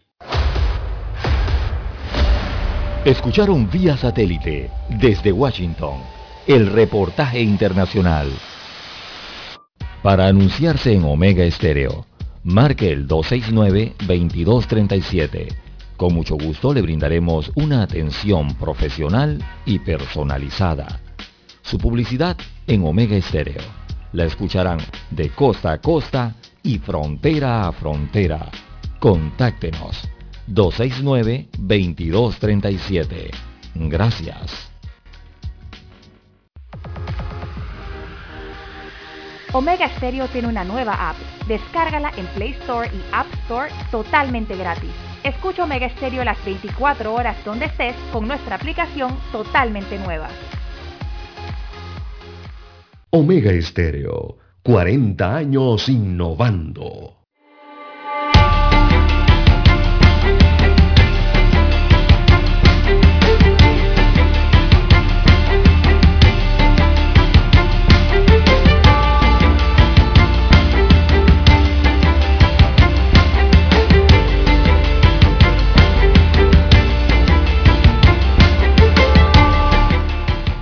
Amigos oyentes, las 7.18, 7.18 minutos de, la mañana en todo el territorio nacional.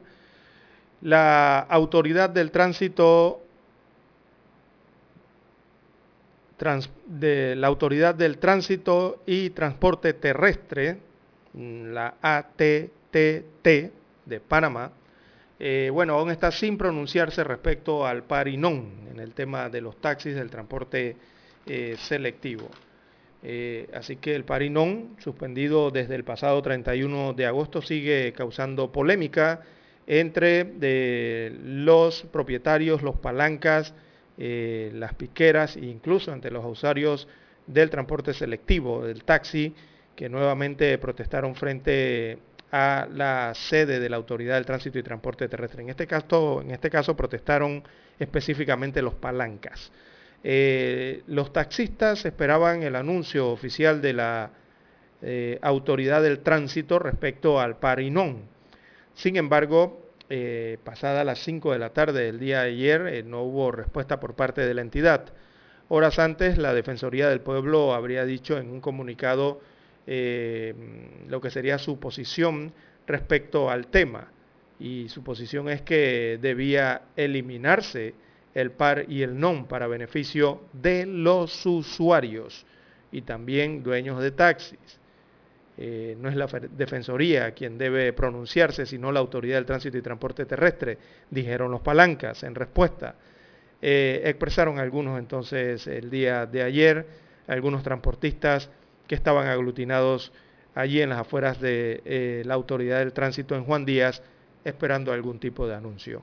Entre el grupo de taxistas también había quienes eh, piden salir a trabajar todos los días, ya que la medida de circulación por placa los afecta para llevar el ingreso a sus hogares y pagar sus deudas bancarias.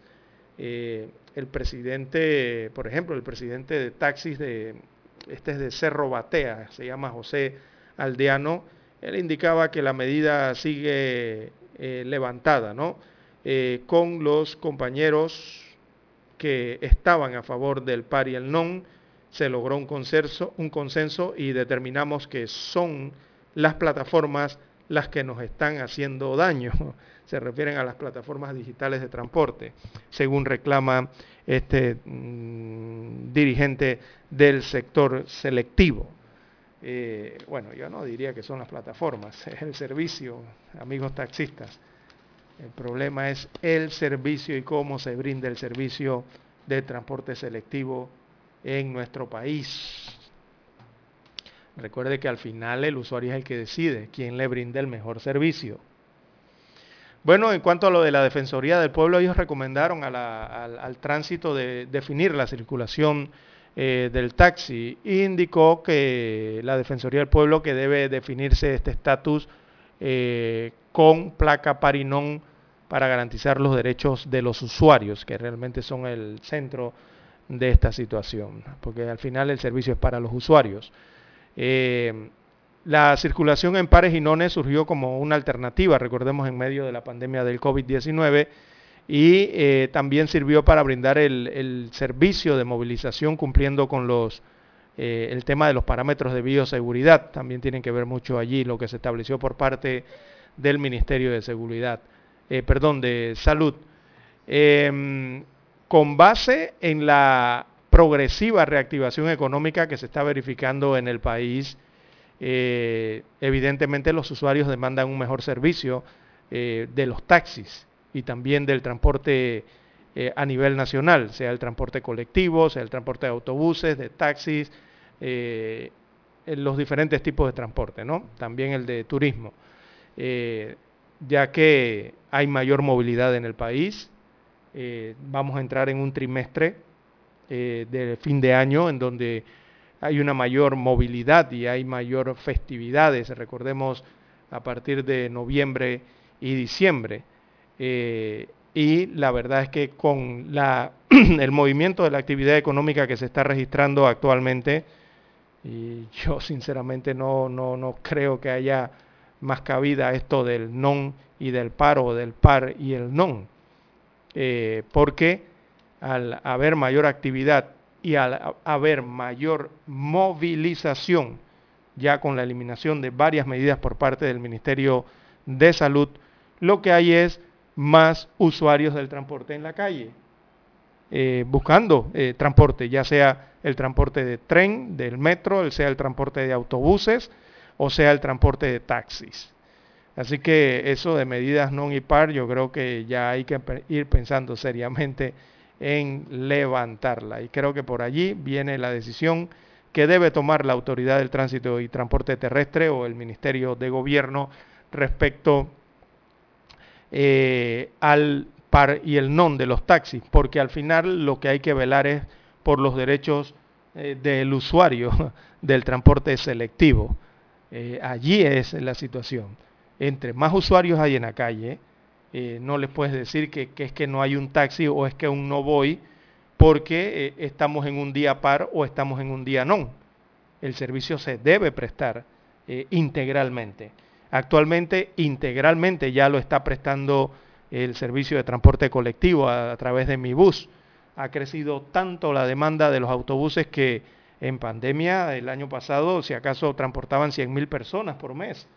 Ahora, digo por día, ahora están transportando a más de 350.000, según las últimas cifras eh, de mi bus. Eso quiere decir que hay mayor demanda del transporte en el país.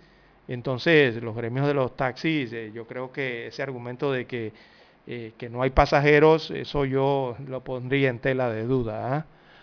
Bien, eh, son decisiones que al final tiene que tomar la Autoridad del Tránsito y Transporte Terrestre, el Ministerio de Gobierno y Justicia, en su conjunto entonces, para atender esta situación que se está presentando con el transporte selectivo a nivel nacional. Bien, en otros temas eh, titulados hoy, bueno, están proponiendo usar el 10% de los ingresos de las concesiones de telecomunicaciones para sufragar los programas de la caja del Seguro Social. Igualmente ayer eh, el CONATO eh, presentó otra propuesta de ley para restablecer totalmente o establecer totalmente que sea un sistema solidario de pensiones el que eh, a futuro exista en la caja del Seguro Social. Por ejemplo, ayer los comisionados de la Mesa de Prestaciones Económicas aprobaron en la sesión eh, que se utilice el 10% de los ingresos netos de concesiones del Estado eh, o que haya otorgado el Estado a los servicios de telecomunicaciones para sufragar los programas que tiene la Caja del Seguro Social explican que esta alternativa está enmarcada en lo que dicta la ley o la ley 51, específicamente el artículo 101 de esa ley eh, orgánica de la Caja del Seguro Social y dicha normativa que busca ser también modificada en su numeral 20 establece que los recursos de la Caja del Seguro Social para cubrir los gastos administrativos que demande la gestión de la institución y las prestaciones de los riesgos de enfermedad, maternidad y de invalidez, vejez y muerte se logren de la siguiente manera, sea a través del 10% de los ingresos netos de las concesiones que el Estado tenga otorgada o otorgue eh, en servicios de telecomunicaciones que utilice la tecnología de fibra óptica o cualquier otra tecnología. ¿Sí? Lo que pasa es que ese artículo tiene años de estar en la caja del Seguro Social y no se aplica. Aquí han pasado años y el Ministerio de Economía y Finanzas ni la propia Caja del Seguro Social han establecido eh, qué monto o qué porcentaje eh, se debe cobrar entonces a estos servicios de telecomunicaciones en el país. Nunca se ha establecido una tasa y por eso nunca se ha cobrado y nunca esos dineros han llegado eh, a las arcas de la caja del Seguro Social, a pesar de que eso está establecido en la ley orgánica desde hace años en este país. Pero bueno, eh,